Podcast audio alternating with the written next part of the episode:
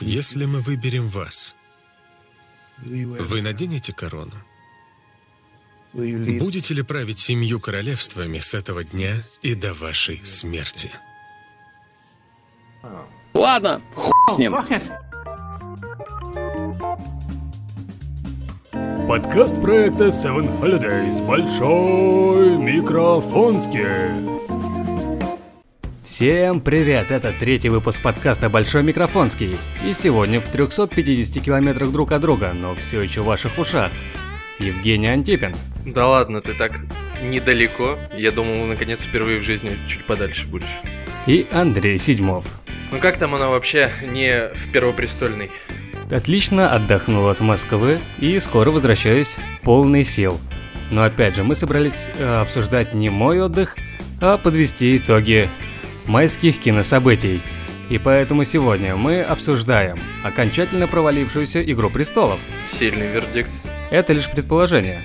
Ну попробуем разобраться, да. Дальше кофейный наркоман Пикачу и его детективные наклонности. И его грубоватый голос Райна. Го... Гослинга. Его- Практически угадал.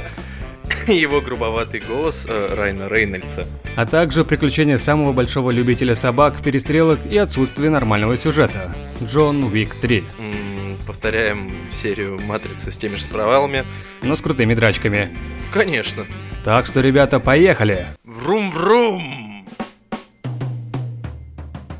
Итак, событие, которое нас э, связало, несмотря на разность в городах и километрах, пролегающих между нами, это все-таки Игра престолов, о которой молчать, ну, прям таки скажем, невозможно. Даже Жека не может молчать, который не смотрел ни одной серии Игры Престолов, но это такое событие, которое... Потому что хватит уже всем вокруг говорить об этом. Я уже хочу ставить свои в 5 копеек, чтобы просто разойтись. Подойти и разобрать спор. Финальный сезон Игры Престолов. Пожалуй, начну разговор я, потому что я смотрел не один раз все предыдущие сезоны и посмотрел восьмой сезон по мере его выхода. И прежде всего, как и в нашем первом подкасте, я хочу сказать огромное спасибо сервису Амедиатека за их ужасную работу, за то, что все зависает, невозможно было смотреть отвратительную первую озвучку и приходилось неделю ждать нормальной озвучки. В общем, Амедиатека, спасибо, что испортила впечатление многим людям о финальном сезоне Игры Престолов. И я тут даже добавлять ничего насчет медиатеки не буду, потому что я никогда... Один раз я попробовал э, пробную подписку, когда выходил Twin Peaks, последний сезон, третий. Э, мне хватило пробной подписки, чтобы забыть навсегда об этом сервисе. Я тут на днях пересматривал «Игру престолов», и Амедиатека решила быть диджеем моего просмотра, и у меня в середине второй серии все зависло, провисело 5 секунд, и продолжение пошло не второй серии, а у меня включилась седьмая серия, ну, почему бы и нет. Ну, в принципе, такое случается на других онлайн-площадках для просмотра сериалов или кинотеатров, но только дело в том, то, что они сделаны на коленке, а здесь вроде как... И там я обычно не отдаю полторы тысячи рублей за просмотр одного сериала. Ну ладно, Оставим все технические вопросы и претензии к Амедиатеке, мы собрались обсуждать не их. Надеюсь, я с ними больше в жизни своей не соприкоснусь. А поговорить мы все-таки хотим о самом сериале. Итак, скажу сразу. Финальный сезон Игры Престолов мне очень понравился с первого же просмотра. Все эпизоды мне безумно понравились, несмотря на такой всеобщий, всепоглощающий хейт. То есть ты вообще ни разу не согласен с тем, что происходило во всех кулуарах э, обсуждений на всех углах? А, Потому что то, что я слышал, это крайне негативное отношение. Очень мало людей, которые были, например... Ситуация такая. Когда я посмотрел, вообще, стоит сразу сказать, что просмотр Игры Престолов что-то сродни, не знаю, фильма с Джеки Чаном, где он отбивается от преступников. Мне также приходилось отбиваться каждый день от спойлеров, от хейтеров, от комментариев, от всего остального. Просто в современном мире почему-то э, нельзя посмотреть просто сериал. Для этого нужно устроить какой-то для себя кокон, чтобы ничто тебе не мешало, не спойлерило, и ты не ел хейт или наоборот какое-то прославление со всех сторон. 21 век это тебе не было уже ладошкой хлопать. Это надо быть мужиком для того, чтобы сталкиваться хоть с каким-то культурным явлением. Вот именно. До конца отбиться от негатива я не смог. И сразу же, буквально после выхода серии, э, натыкался на комментарии, на всякие посты в разных пабликах и прочее. Но ты туда шел сознательно или это ты попадал Нет, это случайно? было абсолютно случайно. То есть открываешь ленту там, не знаю, в Фейсбуке, в ВКонтакте, в Инстаграме, везде, везде льется на тебя. Но все-таки, когда вышла последняя серия, когда э, и причем у этой э, серии рейтинги самые низкие, ну, с точки зрения оценок за всю историю.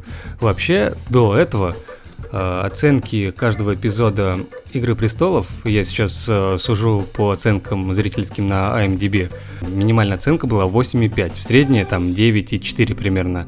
Ну, это достаточно высокий показатель с Да. тем, что, то, что они оцениваются поэпизодно, да?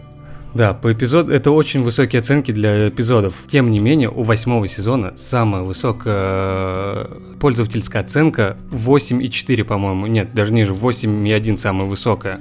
И она у самой первой серии. И при этом финальная, если ничего не изменилось, э, то финальная серия оценена на 4,3. Это, это практически в два раза ниже оценка, чем у самого худшего эпизода до восьмого сезона. Но это прямо явно прослеживаемая социальная активность. В общем, когда я посмотрел сериал, он мне понравился, а вокруг все пестрит э, вот этим негативом, и все плохо, плохо, плохо, я стал задумываться, а может быть и правда плохо. И вот после там недели обдумывания там тех или иных э, вопросов, которые задавали фанаты, тех или иных неровностей, которые э, мнение которых бытует в фанатской и вообще зрительской среде, я задумался, может быть и правда не такой хороший сезон.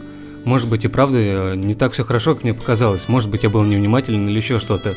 И вот сейчас, будучи в своих майских путешествиях, я решил найти день, чтобы пересмотреть весь сезон, так, с утра до вечера сесть и посмотреть, и включив первую серию, начав пересматривать, я сразу же обалдел, насколько это крутой сезон.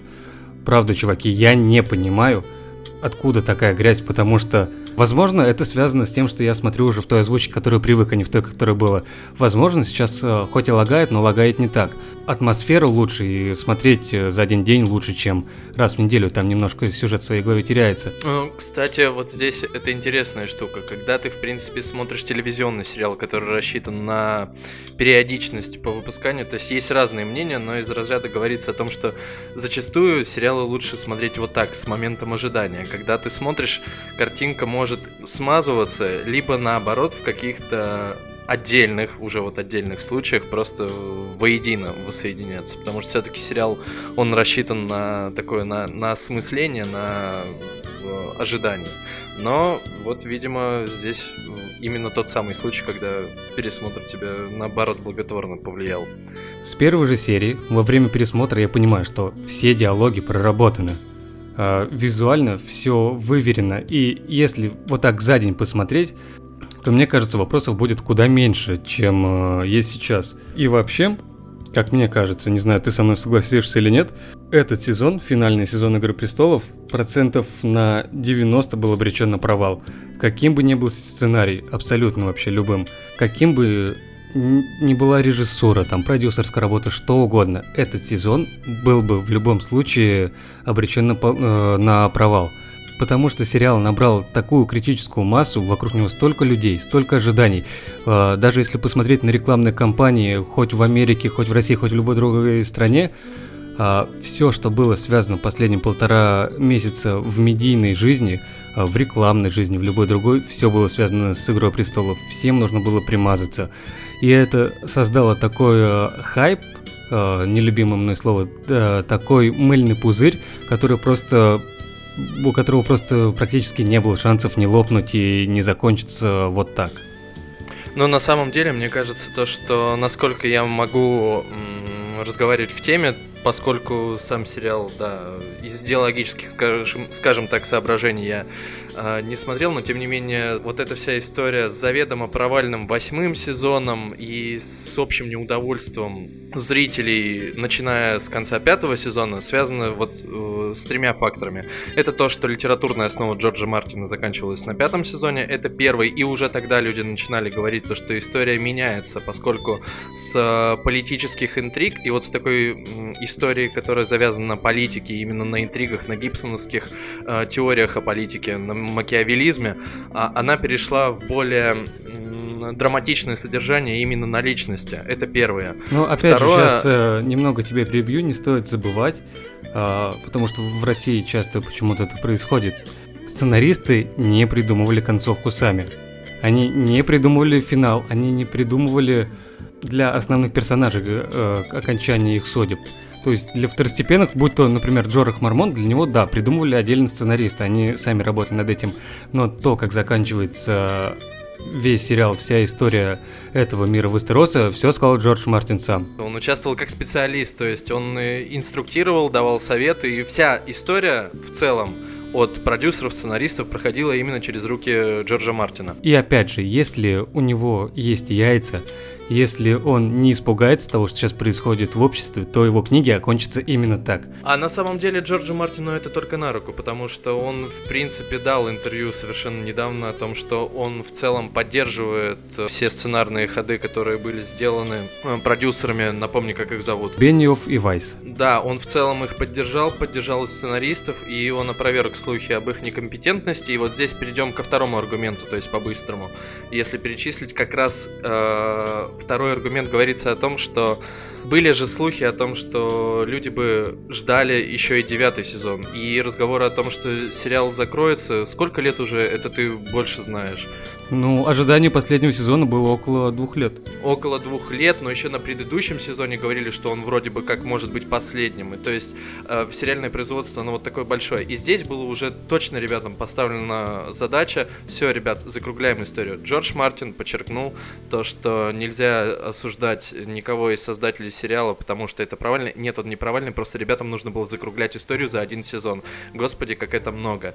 И здесь стоит подчеркнуть то, что, то, что Джордж Мартин не ленивый э, и там бесхарактерный, слабовольный человек, который не может уже 6 лет выпустить продолжение. Нет, вот просто потому что написать такую всеобъемлющую историю, которая будет все точно м, описана и все точно мотивирована, требует огромного количества усилий. И это может продолжаться и десятилетиями, пока выйдут следующие книги. Но по слухам, он уже написал два романа. Есть вообще теория того, что он их может выпустить в любой момент, э, потому что они уже написаны, лежат у него дома. Да, и вот в последнем его интервью было сказано о том, что дыры, те неувязки, которые действительно были в сериале, которые могут вот показаться незакрытыми. Этому будет пояснение, но это будет пояснение в его романах. И он подчеркнул, да, скорее всего, все, что будет в рукописи, это выйдет на 3000 страниц. По сути, мы сталкиваемся с тем, то, что есть литературная основа, есть сериал, они как бы, сериал написан уже, по крайней мере, три последних сезона по канону, но все-таки это будет такая мультивселенная, когда тебе нужно и читать, и смотреть для того, чтобы понять. И, в принципе, третий э, аргумент о том, что сериал может быть заведомо провальным, это как раз-таки вот эти вот самые ожидания людей, да, о котором сказал Андрей. Ну, опять же, с, э, со многим из этого я не согласен. Во-первых, именно в «Игре престолов» для меня есть большая разница между книжными и сериальными делами. О создании мультивселенной, ну, не знаю, это как-то сложно. Сейчас э, вокруг «Игры престолов» саккумулировано столько людей, процентов 80 из них минимум никогда даже не задумаются взять книгу. Ну, на, на то и рассчитано когда широкие массы осуждают э, в некомпетентности и в слабоумии сценаристов восьмого сезона и говорят, вот бы отец Мартин бы все бы сделал правильно, если были книги, но это не совсем правильно, мне кажется, потому что все это он видел, все это он контролировал, так или иначе это интервью, которое говорит о том, что я все поясню на трех тысячах страниц еще в нескольких книгах, что э, было предпосылками к действиям в последнем сезоне, мне кажется, это даже была некоторая сговорчивость между создателями. То есть, ну, здесь, возможно, идет очень такая мудрая многоходовка. С точки зрения маркетинга это просто блестяще. Едва ли не гениально, как бы я не любил употребление этого слова. Абсолютно согласен. И вообще, а, «Игра престолов» в последний сезон, какой бы она ни была провальной в глазах аудитории, большого количества людей, для HBO, э, для самих Бенниф, Вайса и всех остальных причастных к этому фильму, ну, за исключением, может быть, некоторых режиссеров, э, этот сезон, несмотря на низкие оценки, абсолютно успешный.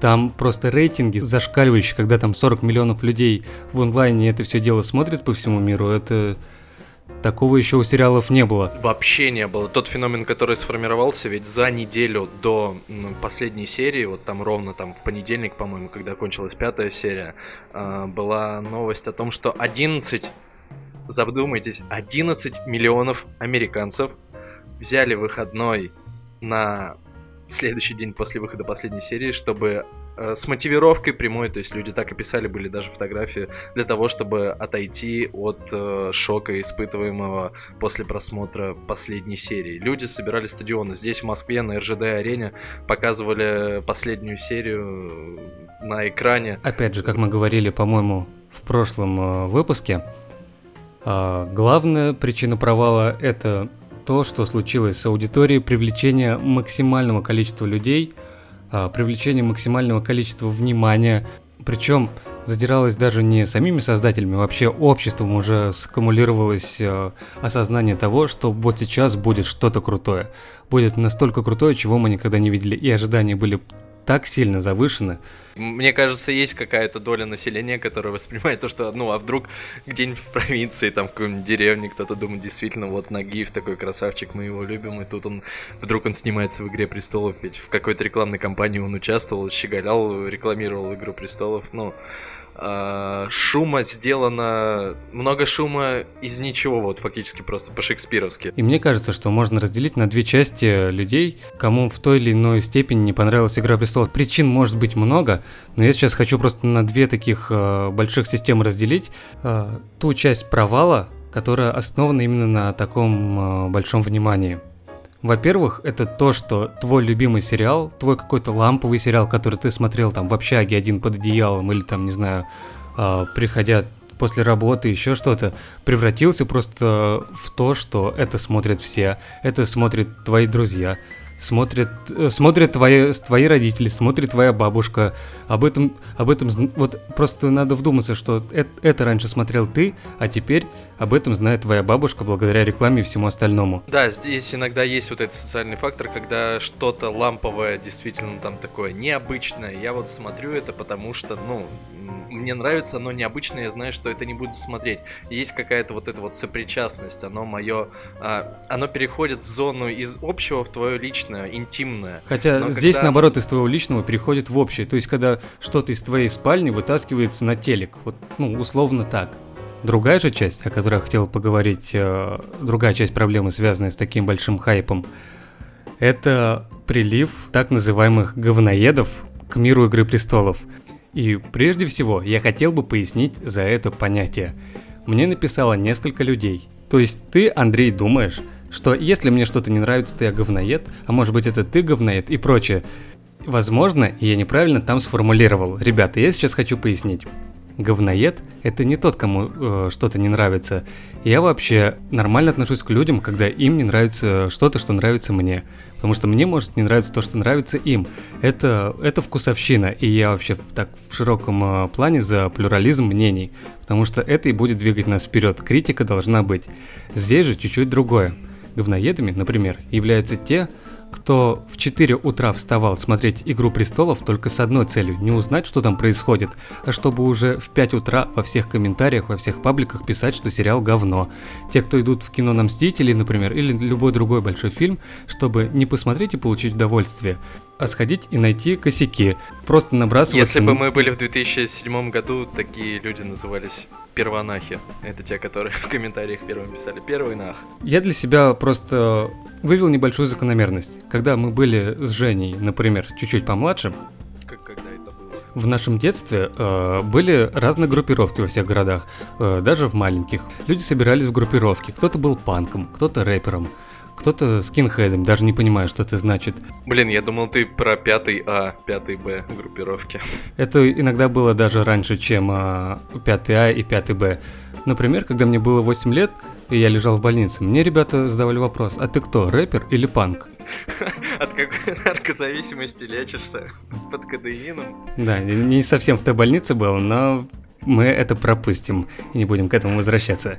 Так вот, И ребята спросили, кто я, панк или рэпер? Я спросил, какая разница? А ведь это, оказывается, совершенно разные миры, разные э, вариации протеста. И для того, чтобы вступить в эти ряды, для кого-то нужно было там, не знаю, быть избитым всей компании или переночевать в помойке и прочее. Сейчас же протест молодежи... Тяжелое у тебя было детство. Сейчас же протест молодежи выходит на несколько другой уровень, за что спасибо интернету. Потому что в жизни я ни разу не встречал таких людей, которые бы кричали, что «Мстители» говно, что «Игра престолов» говно, что все плохо, что люди не умеют снимать. Нет, чаще всего говноеды являются еще не сформированными личностями. А иногда им бывает и 30 лет, это другой вопрос. Но дело в том, что это э, вариация внутреннего протеста – когда люди просто вот так идут наперекор общественному мнению. Это с одной стороны. С другой же стороны, есть э, такие люди, воспитанные современной э, масс-медиа культурой, насмотревшиеся разных обзорщиков, которые критикуют, насмотревших э, и начитавших разных критических вещей, и смотрят фильмы уже не как на что-то развлекательное, тем более фильмы, которые созданы не, не документальные фильмы, не какие-то психологические фильмы, а развлекательные фильмы, где логика не всегда на первом месте, где в самом принципе создания кино лежит понятие о об условности кино. Это развлекательное кино. Люди же на это не обращают внимания и просто идут найти косяки, чтобы это разнести. Э, начинают докапываться до всего остального. И смыслом жизни и смыслом просмотра становится раскритиковать, и наслаждаются они критикой, и получают удовольствие от негатива. Именно поэтому они говноеды, они едят это говно. Лимит слова говно на сегодня закончен. Спасибо, что слушаете наш подкаст не ради этого. И эта самая критика есть только не в слабых личностях. А вообще культ э, критики возводится почему-то сейчас как в России, так и в мире просто на какие-то небывалые высоты. Ох, Белинский был бы рад. Нет, Белинский рад бы не был, потому что Белинский это тебе не журналистика критическая. Белинский это батл рэпер своего времени, который разбирал всех по фактам. И он был крутым чуваком. Сейчас же критика не является э, критикой, как в былые времена. Сейчас критика является... Ну, это, это, это, это то, что мы пожинаем плоды гражданской журналистики. Вот нам очень много говорили об ее плюсах в перспективе, там еще году, это в 2012. Но в итоге гражданская журналистика пришла к тому, что всякие э, и компетентные, и некомпетентные люди, но именно с этой присущей свободой слова могут говорить все, что угодно и все, что попало. Ну, и это не возбраняется. Именно поэтому существует этот подкаст. У! Это... Давайте же выпьем за это. Да, правда, это вот это хорошо. Но опять же, журналистика в любом смысле этого слова в России является чем-то ужасным, чем-то отвратительным. А, я думаю, Жека, будучи до сих пор работником СМИ, не будет сильно соглашаться, но где-то в душе он согласен. А я, как бывший работник СМИ, с полной ответственностью заявляю, что практически все, что вы читаете, а, какую-либо критику, какую-либо даже новостную информацию, а, многие люди в этих СМИ так не считают. Они так делают ради того, чтобы был больше трафик, чтобы как можно больше людей, не особо вдумчивых, а, заходили и смотрели. И сейчас вокруг Игры престолов, поняв тренд о критике, о критиковании Игры престолов, все это подхватили новости кино «Гусь Хрустального» будут в эту же сторону двигаться, э, не знаю, там спортивные СМИ, любые другие СМИ будут подхватывать тренд «Игры престолов» и критиковать, потому что именно в эту сторону движутся массы и будут увеличивать Да, да, э, ну, куль... на самом деле мне кажется, представление журналистики как о борьбе за правду это такой э, стереотип, который сформировался. Мне кажется, борьба за правду журналистики закончилась где-то примерно а, в Европе, во Франции во время революции, а, в мире где-то а, во время разгребателей грязи в начале 20 века в Америке. Ну, После этого да, это да. Ну, журналистика, это просто работа, случаи. которая направлена на массы и просто зарабатывает деньги на том, да, что люди ее интернет смотрят. повлиял. Интернет и вообще, в принципе, коммерциализация процесса всего, путь капитализма, но привел к тому, то, что журналистика каковой она и не являлась, но она, в принципе, даже в слабых проблесках перестала быть похожа именно на борьбу за правду. Это, ну, теперь просто работа на ваш личный интерес. То есть, если раньше валютой, там, например, были деньги или какие-то еще другие социальные ништяки, то теперь деньги это вы, а, то есть мы, дорогие друзья, то есть мы валюта на самом деле. Да, и вообще мы тут собрались, э, если вдруг кто забыл, не обсуждать современные философские вопросы, а поговорить игры, э, об «Игре престолов», о ее провале. Э, и сейчас мы это все к тому, что вот этот большой мыльный пузырь из критики, образованный рекламой, журналистикой, блогерами, вообще интернет-сообществом и прочее, все это создало неизбежность того, что «Игра престолов» провалится, что она, впрочем, сделала, с одной стороны, получив очень низкие оценки со всех сторон, но с другой стороны собрала огромные рейтинги и принесла прибыль всем причастным со всех сторон, как HBO, так и даже нам с Жекой, которые сейчас это обсуждают.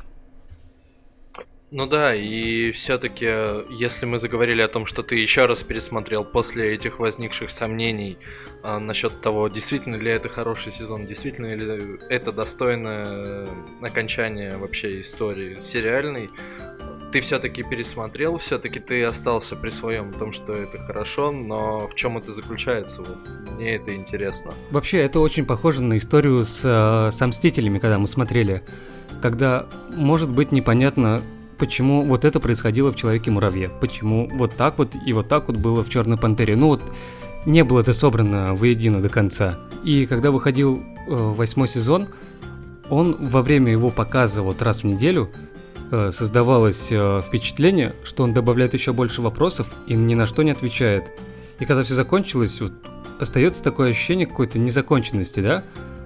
А вот сейчас, когда я все знаю, когда все осмыслил, э, получил для себя внутри ответы на все вопросы, пересмотрел, и вот на второй просмотр у меня все сложилось. Я знаю, как все повернется, как все закончится, и каждый диалог, я понимаю, насколько он прописан, насколько каждый кадр выверен. Я вот понял, что чуваки, когда делали «Игру престолов», они ее смотрели в финальный сезон раз 200 минимум, просто раз, возможно, раз 200 в день, потому что там все совсем связано.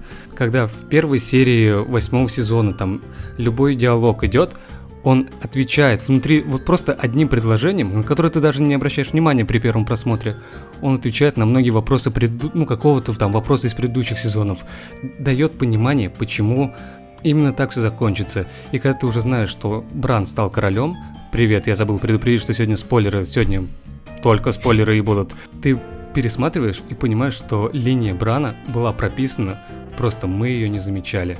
И именно по... Погоди, вот здесь ключевой момент. Она прописана именно в восьмом сезоне? Нет, она прописана, прописано во всем сериале. И когда все заканчивается, ты, во всем, ты, да? ты, ты, ты просто не понимаешь, как все взаимосвязано. Ну вот лично я, ну не понимал до конца, как все взаимосвязано. И опять же сейчас немножко вернувшись э, к домашним критикам, почему-то раньше, когда мы смотрели фильмы и видели какие-то несостыковки, мы в голове пытались все состыковать и объяснить, почему это так.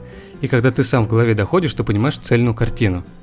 Сейчас же почему-то, и вот когда большая масса людей пришла к «Игре престолов», стало возникать э, явление, также и с «Мстителем» было, когда люди смотрят, не понимают какой-то фрагмент, и вместо того, чтобы разобраться за там 5 минут в своей голове, лезут в комментарии и кричат «Э, «Скажите, пожалуйста, а почему в этом моменте происходит вот так? А почему-то создатели повернули...» Просто, чуваки, задумайтесь хотя бы на минуту, и вы многое поймете. Со мной произошло то же самое, а, когда пересматривал «Игру престолов». Я понимаю, а, я понял, что Бран вот в восьмом сезоне находился в, э, в тех точках, где он был нужен. И он ничего не говорил, просто э, есть такое понятие в литературе, вообще в культуре в целом, как экзистенци... э, экзистенциализм. Да. Такое понятие, как экзистенциальные, наконец-то выговорил, точки. Это те моменты, которые кардинально меняют жизнь героя. Кризис личности, да. И вот в восьмом сезоне именно так – когда в разговоре, э, например, в разговоре Тириона и Сансы, Тирион понимает, что в многих вопросах он, возможно, не прав, он не такой умный, возможно, он ошибался в чем-то в жизни, и, возможно, он ошибался в королеве, у него э, закрадывается эта первая мысль, он смотрит вперед и видит, что Бран смотрит на него, и ему приходит осознание. Когда приезжает Джейми, он видит Брана, ему происходит, приходит осознание, почему он это совершил. Последние два сезона Бран, став, э, став вороном, э, трехглазым, даже просто присутствуя там, оказывает огромное влияние на все происходящее вокруг. И люди долго не могли понять, в чем его э, главная сила. Как говорил герой любимого Жекиного фильма, что сила в чем, Жека? правде. Вот именно, сила в правде, и Бран знает всю правду. Для меня вдруг стало неожиданно, что мой любимый брат так что Бран не какой-то злодей, который давно задумал этот план и стал внезапным королем, а он некий Данила Багров, который верой и правдой будет служить этому миру. Вот это поворот. Вот это поворот. Поворотище.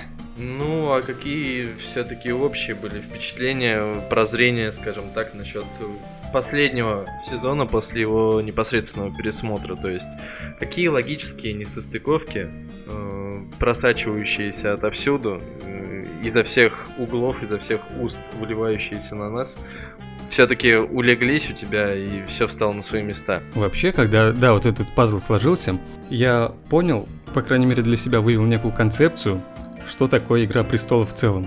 Так, это уже интересно, я даже подвинусь. Многие люди с течением времени влюблялись в того или иного героя, поэтому так много людей влюбились э, в Дейнерис. Многим нравился Джон Сноу и прочее. Но когда Бран стал королем, все сложилось, все диалоги э, были закончены, история подошла к концу, у меня просто в голове сложилась картина до конца. Э, Песня «Льда и пламени» называется книга. Здесь э, для меня, по крайней мере, Лед — это идущий с севера, король ночи и его вот это э, ледяное войско э, нежити. И здесь оно представлено как абсолютное зло, вот просто изначально абсолютное зло. С другой же стороны, движется Дейнерис, которая вся светлая, белая, и как бы изначально как абсолютное добро. Но будь то абсолютное зло изначально, желающее захватить власть, или будь то абсолютное добро, желающее захватить власть, в итоге все скатывается в довольно мрачную картину. А, ведь, чуваки, взгляните на жизнь стран, не буду тыкать пальцем, но где один человек захватывает власть. Это никогда к хорошему не приводит. Дейнерис шла разрушить это колесо, но сама стала такой она, как некоторые правители некоторых развитых европейских стран, двигаясь вроде бы с правильной мыслью, э, пришли к тому, что ради этого стоит сжигать народы. Многие внешнеполитические аналитики и политические рассматривают «Игру престолов» как в целом иллюстрацию политических э, реалий, то есть именно политическая система больше приближена к разрозненности жизни, к ее непредсказуемости, но тем не менее логичности о том, что да, главная метафора, которую вот говорит Андрей, лед э, песен льда и пламени, то есть это не о каком-то ярко выраженном зле, а если уж мы вспомнили сегодня о Балабанове, то у него есть фильм, который называется «Про уродов и людей», когда ты большую часть фильма думаешь, так, вот здесь есть уроды и люди, а в конце ты понимаешь, что, что в принципе и история человечества, она, ну, и это главный пафос как бы Балабанова, то, что все мы и уроды, и люди одновременно. Кроме этого, я хочу сказать, почему так так ярко описываются сцены секса или каких-то кровавых битв в книгах, или почему это все так ярко вытаскивается на экран, потому что... Это же наоборот привлекает аудиторию. С одной стороны, да, но с другой, если копнуть чуть глубже, Мартин сейчас э, в нашем постмодернистическом мире является неким э, импрессионистическим, импрессионистским ответвлением, показывает, ну, сейчас говорим Мартин, понимаю, что в сериале происходит то же самое, не стоит э, отчленять одно от другого через это все, несмотря на то, что это происходит черт знамо где, черт знамо когда, запечатлевается и показывается наш реальный мир и вся его подвижность, изменчивость, и что нужно чувствовать вот эти мимолетные э, события, мимолетные впечатления. Если апеллировать к драматургии, вернуть к сухому тексту, например, в книге «Живой текст» Карн Визнер э, есть определение э, трехмерного сюжета, трехмер... трехмерного героя, трехмерного антуража, и это ее основное как бы нововведение, которое она вводит в мир драматургии, но самое это главное, она вводит вот такую характеристику, э, плоскую, понятную, то, что можно описать на пальцах. Герой это тот, э, это такой же несовершенный герой, э, как и мы все, как и в принципе и антагонист, но что его отличает от антигероя, у него есть ошибки, у него есть мораль, у него есть цель, у него есть сложная цель, до которой он доходит, но когда он доходит до ложной цели, он может остановиться и перешагнуть вот эту свою личину и, скажем так, ну, трансформироваться в большую, лучшую версию себя. Это то, что характеризует героя. И вот да, у Джорджа Мартина, видимо, есть вот эта сильная сторона, то, что в принципе, все герои, кажущиеся и антигерои, они все-таки вырастают над собой. И это постоянная эволюция как героя, так и антигероя. Именно поэтому мы можем им сопереживать. Да, да. Вот у меня, у меня личный вопрос насчет э, вот Короля Ночи. Потому что об этом говорилось еще давно, со, там с давнишних вообще сезонов. Это была главная интрига. Я столько слышал про Короля Ночи. Но это не было главной интригой. Вот, э, мне кажется, это, это одна из главных ошибок вообще восприятия всего, что происходит. А, Король Ночи — это один из таких древних архетипов, введенных в повествование. Э, просто чтобы отразить все происходящее. Он увеличивает этот мир и берет на себя сторону абсолютного зла, которое постепенно растворяется. Я согласен с тем, что его образ и его мотивы раскрыты не до конца, но они раскрывались и не должны были раскрываться в восьмом сезоне он намеками и всем остальным э, раскрывался через э, весь сериал. То есть, получается, намеки были, намеки были, то есть были предпосылки, но в восьмом сезоне все эти предпосылки не случилось. Вот это, видимо, стало одной из э, таких, одним из краеугольных камней преткновений, на которые многие наткнулись. Я правильно понимаю? Ну, с одной стороны, да. И вообще это одна из главных ошибок воспринимать э, противостояние с Королем Ночи как э, с главным условным э, злодеем всех э, этих а событий. А было другое абсолютное зло. Я об этом говорю, что он лишь часть э, всей этой большой картины, что происходит. Именно поэтому его история оборвалась в третьем эпизоде. Потому что даже абсолютное зло, идущее с целью уничтожить все, не является самой большой проблемой, которая есть у человечества есть проблема гораздо больше и главное зло, которое есть и в мире Игры Престолов, и вообще на Земле, это сам человек. Но все-таки, да, видимо, главный акцент сделали именно на престолах, кому он достанется, и как бы там людей тоже ожидала вот эта вот неожиданность, но которую неожиданностью, судя по всему, и назвать нельзя, так как ты говоришь, ты разглядел, увидел то, что предпосылки были не только в восьмом сезоне, но и э, в предыдущих сериях, ну и к тому, что сам э, Мартин это по канону Мартина. Как бы все было согласовано с ним, и он сам апеллировал к тому, что и в романах э, он станет наследником престола, точнее, его полноправным правителем.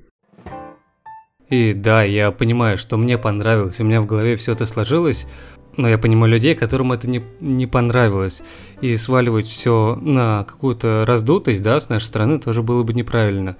Э, негатив, вызванный э, сериалом в комьюнити, не мог произойти просто так. И вот пока я неделю между своими просмотрами э, рассуждал, я понял, что макро-сценарий сделан отлично, то есть крупные сюжетные повороты.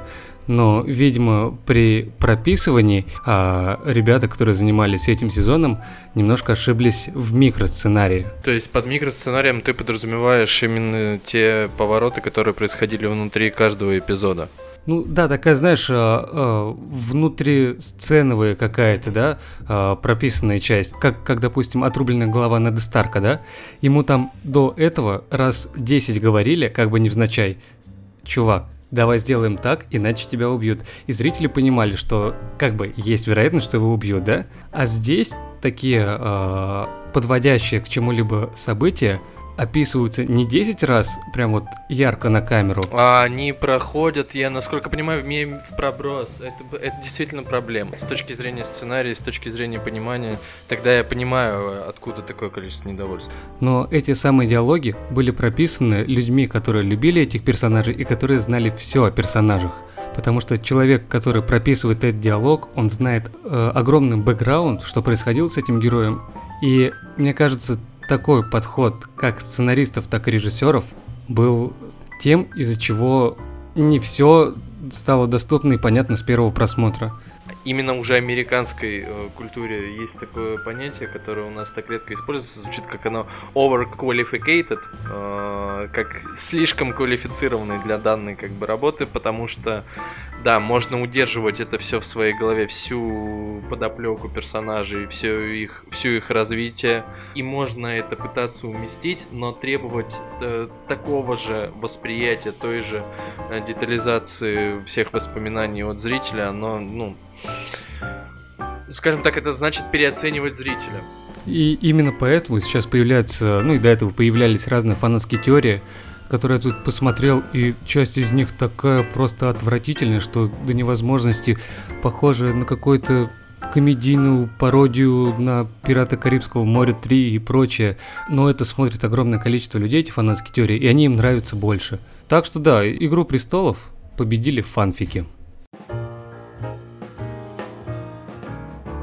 Ну и да, если вставить свои пять копеек, просто хочется немного вернуться к историческим событиям и сказать то, что такой, э, будем говорить, бугур-тред, который происходит сейчас с «Игрой престолов», имел место быть э, там столетия с лишним назад. Э, и это история с другим любимцем публики Шерлоком Холмсом. И стоит помнить тот факт, что для Артура Конан Дойла его детектив, мизантроп по большей части, гениальный детектив и отвратительный человек, на самом деле был одним из самых нелюбимых героев. И писал он только его поскольку постольку, а, он нравился публике, у него просили, потому что даже из королевского двора к, к нему приходили и просили продолжения. И именно со смертью Шерлока Холмса, так нелюбимого Конан Дойла, началось преследование писателя множеством писем, множество, будем называть их фанатами, которые приходили к нему домой и постоянно его окликивали из разряда «Зачем вы убили Шерлока Холмса? Зачем вы лишили нас любимого героя?» Но здесь действительно есть такой факт, что какие-то концовки будут вызывать огромное количество волнений, негодований, но о каком бы там переснятии, перемонтаже не шла речь, по-моему, это уже выше всяких рамок дозволенного. Это вот, ну, мнение. Хотелось бы, чтобы переснять. Ну, хотите, пожалуйста, дальше, потому что это уже слишком большие требования. В общем, я не хочу говорить, что мое мнение или там Жекино мнение какое-то правильное. Мы лишь э, общаемся об этом и высказываем свое мнение. У этого сезона есть проблемы, но мне он понравился. Также он понравился нашему переводчику, кто работает в нашей же студии Seven Holidays – Родион, тебе слово. Я видел в Инстаграме кучу вот этой хуйни, там приколдосы на уровне а, вы думаете, это не хэппи-эндинг? Вот, смотрите, Джон Сноу, Ария, Санса, и там э, gets what he wanted, gets what he wanted, gets what he wanted, и там типа Дейнерис, блядь, такой, знаешь, длиннющий список того, что она просто потеряла, блядь. У нее умер там лучший друг, у нее умерла это косички и плетущая сучка. Ну, типа, все у нее сдохли, она, и потом она в конце еще и свою жизнь потеряла. Типа, заебись. Вот. Как будто бы всем просто по что там, не знаю, допустим, Джон Сноу просто, ну, ему пришлось э, как бы убить свою любовь ради того, чтобы она просто не расхуячила своим дракошей полмира. Там э, Тириону пришлось, можно сказать, предать э, своих как сестру с братом, даже несмотря на того, что они долбоебы. Ну, не, по это хэппи-эндинг, он, он, блядь, ну типа вот так. А Эмилию Кларк подобрали, когда она уже, когда уже был пилот один типа выпущен, но его, ну его нигде не показали, ничего с ним не сделали. Вот этот вот контраст между красотой персонажей и то, тем, что все сделали, должен был вызвать какой-то резонанс, заставить людей типа думать. Но людям по они просто такие, э, убили хорошего перса, bad writing, bad writing, все нахуй в теории литературы есть такая хрень, как типа автор и, собственно, читатель произведений. Вот. И кто из них главный? Собственно, Ролан Барт сказал, что э, смерть автора, тыдын. Вот. И тут то же самое. То есть на то, что Джоан Роулинг угрожали, прям ей домой присылали письма, что, мол, что ты там делаешь с моим любимым персонажем и так далее. Мы тебя убьем за это. Гарри Поттер не твой, а наш. Вот. И тут то же самое. То есть вот даже сейчас э, как бы петицию говорят, переснимайте хули. Вроде бы миллион подписало, но я уверен, что у каждого из этого миллиона у них какой-то все равно один персонаж должен хэппи-эндировать больше других, типа. То есть не каждому не угодить. Да, друзья, а, а если вы тоже хотите делиться своим мнением, то, во-первых, вы можете писать свои комментарии везде, где есть этот подкаст, на всех э, подкаст-ресурсах, либо в нашей группе ВКонтакте, на Ютубе и везде, где вам удобно. Либо вы можете присылать нам свои голосовые сообщения, рассказывая о тех больших фильмах, что есть в кинотеатре, будь то Человек-паук, Король Лев или что-то еще, и мы обязательно вставим самое интересное к себе в подкаст, и вы сможете их послушать и включить своим друзьям. Итак, у нас еще есть два больших фильма, которые мы посмотрели в мае и которые стоит обсудить. Это «Детектив Пикачу» и «Джон Уик 3». С чего же мы начнем? Я думаю, давай начнем с того, что будет более более легкого. Перейдем с эпичной игры престолов на подростковое семейное кино. Давай с детектива Пикачу. Ну вот ты сразу сказал, что подростковое, а вот, а вот непонятно, для кого оно снято. А вот как раз-таки об этом как раз таки об этом можно очень хорошо поговорить, потому что там есть такие намеки, оно как бы и детское одновременно. Как... Но при этом у него, например, рейтинг 13+, и детям его смотреть нельзя. Детям смотреть нельзя. Те подростковые шутки о, скажем так, которые связаны с взрослением, с пубертантным периодом, они прямо на грани фола, потому что, выйдя из кинотеатра, я сформировал такую э, фрейдовскую трактовку фильма, потому что сексуального подтекста в детективе Пикачу было просто валом, и это очень сильно улыбало на протяжении всего фильма. Так что вот лично я не совсем понял, для кого этот фильм. Детям его нельзя. Подросткам, которые были у нас в зале, а, когда я его смотрел, было не особо интересно, им было скучновато. Взрослым, сильно старше нас, допустим, тоже особо неинтересная тема. Да, там не то, что неинтересно, я просто могу взглянуть там с точки зрения, был бы я еще лет там на 10 э, старше, и, например, если бы я не знал Пикачу, но меня даже присутствие моих же детей в зале, ну, наверное, бы не упасло от тотального разочарования, скажем так. Возможно, этот фильм был рассчитан на узкую аудиторию таких инфантильных мужчин, как я. Потому что я посмотрел, мне все понравилось. Когда я играл оригинальные темы, я чуть не заплакал от удовольствия. Но в широком плане, для кого этот фильм, понятно, мне не совсем. Возможно, такая же история, например, как э, с Мстителями, именно с точки зрения то, что это фильм для фанатов, и опять же оправдывается, почему узкоспециализированный фильм для узкой аудитории, потому что аудитория Nintendo, те, которые любят покемонов и которые играли в первую очередь, потом смотрели сериалы и ждут фильм, она хоть и узкая, но, извините меня, аудитория достаточно большая, которая приносит компании огромные прибыли, и почему бы как бы не предоставить ей фильм, который они давно просят просят. Мне кажется, нет, тут прежде всего стоит сказать, что Детектив Пикачу сам по себе хороший семейный фильм, опять же, и мне он очень сильно понравился. Сюжетную канву, насколько мне известно, сняли с игры на 3DS, э, как бы Nintendo 3DS. Да, и, сю- и сюжет абсолютно глупый. Это, знаешь, это как было в фильме про Скуби-Ду, когда они приезжали на острова, где Роуэн Аткинсон играл главного злодея, и когда он появлялся в кадре и говорил, что я здесь самый добрый, становилось понятно, что он самый злой. И здесь то же самое, когда показывают самого доброго профессора, понятно, что он самый злой. Да, да, безусловно. То есть э, геймификация в э, фильме построена да, на 100%. Но при этом, какие красивые покемоны. Как все круто сделано. Сама атмосфера мира, насыщенного такими существами, просто отличная. Все они проработаны. Шутки хорошие. Все такое довольно милое, интересное, приятное глазу. Но мне кажется, еще одна большая проблема детектива Пикачу – это его трейлер. Потому что он был сделан так круто и создавал впечатление, что это будет самое развлекательное кино в моей жизни – самое развлекательное. Да, но ожидалась действительно хорошая детективная история, простроенная, потому что недаром будем надевать на Пикачу шапочку Шерлока Холмса того же, который уже выше упоминался. То есть что-то, возможно, опять же дело в завышенных ожиданиях, но как бы да, здесь э, в центре опять же была не вот не детективная история, не за историей гнались создатели, скорее всего, да, действительно. Нет, я про это и говорю, что на саму историю это не повлияло. Просто здесь опять же конфронтация, какое-то противостояние маркетинговых дел с точки зрения продать фильм таким э, развлекательным трейлером, чтобы максимально широкая аудитория пошла и таким спокойным семейным фильмом с детективной историей и милыми зверушками.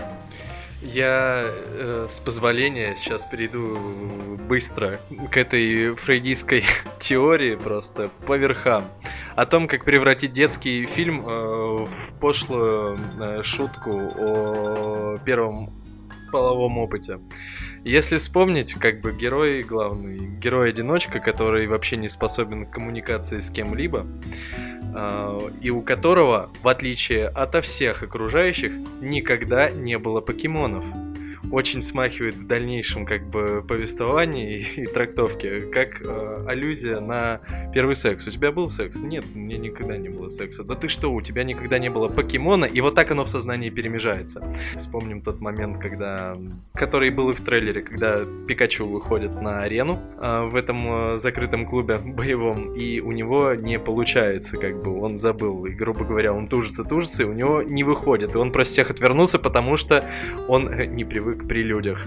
А следующий, как бы, пункт в нашем увлекательном путешествии, это... По миру эротических фантазий Евгения на просмотре а, детского Не, кино. Это, это, нет, нет, вот поэтому всему оно так прокатывается, и почему, да, я сказал, мне стало непонятно, для кого этот фильм, потому что эти шутки, они уже прямо напрямую говорили. То, что когда главный герой э, с э, своей напарницей в этой ее коморке, которая ее кабинет, и когда он говорит то, что нет, я э, ночью отлично справляюсь и одной рукой, ну, простите, это уже не намеки. Э, люди... Вообще там было я ночью справляюсь и один.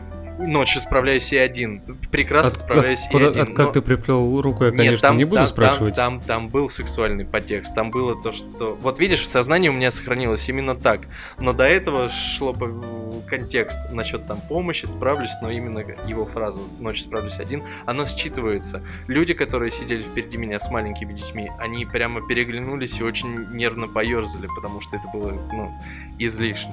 Теперь, заинтересовавшись твоей теорией, я думаю, я попробую пересмотреть хотя бы мультфильм и найти там такую аналогию для себя. А в мультфильме, кстати, такого не было, о чем и речь. Нет, если я посмотрю, я найду. Детектив Пикачу важен именно с точки зрения его художественного повествования и контекста, в который он как бы вставлен. Да, это фильм по игре, это фильм по мультсериалу. Очень важно было увидеть Пикачу, скажем так, вживую, хорошо прорисованного, хорошо анимированного. Это действительно мило. И в принципе впечатление достаточно положительное. Но кино вот на один раз. На один раз, но хороший один раз. Хотели сделать э, Дэдпула в милых декорациях покемонов для подростков, получилось не очень, но мне понравилось. А теперь разговор о фильме, которого Жека ждал так сильно и так долго, Джон Уик 3.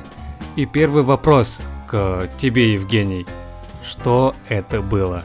Ой, на самом деле, э, последняя, э, не, не последняя, а третья часть э, трилогии, которая жирно намекает на то, что будут продолжения, э, оказалась обнять и плакать.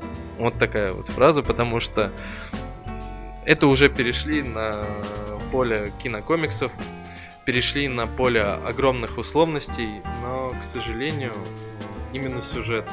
Фильм проигрывает и разрушает все то, что строилось в предыдущих двух частях.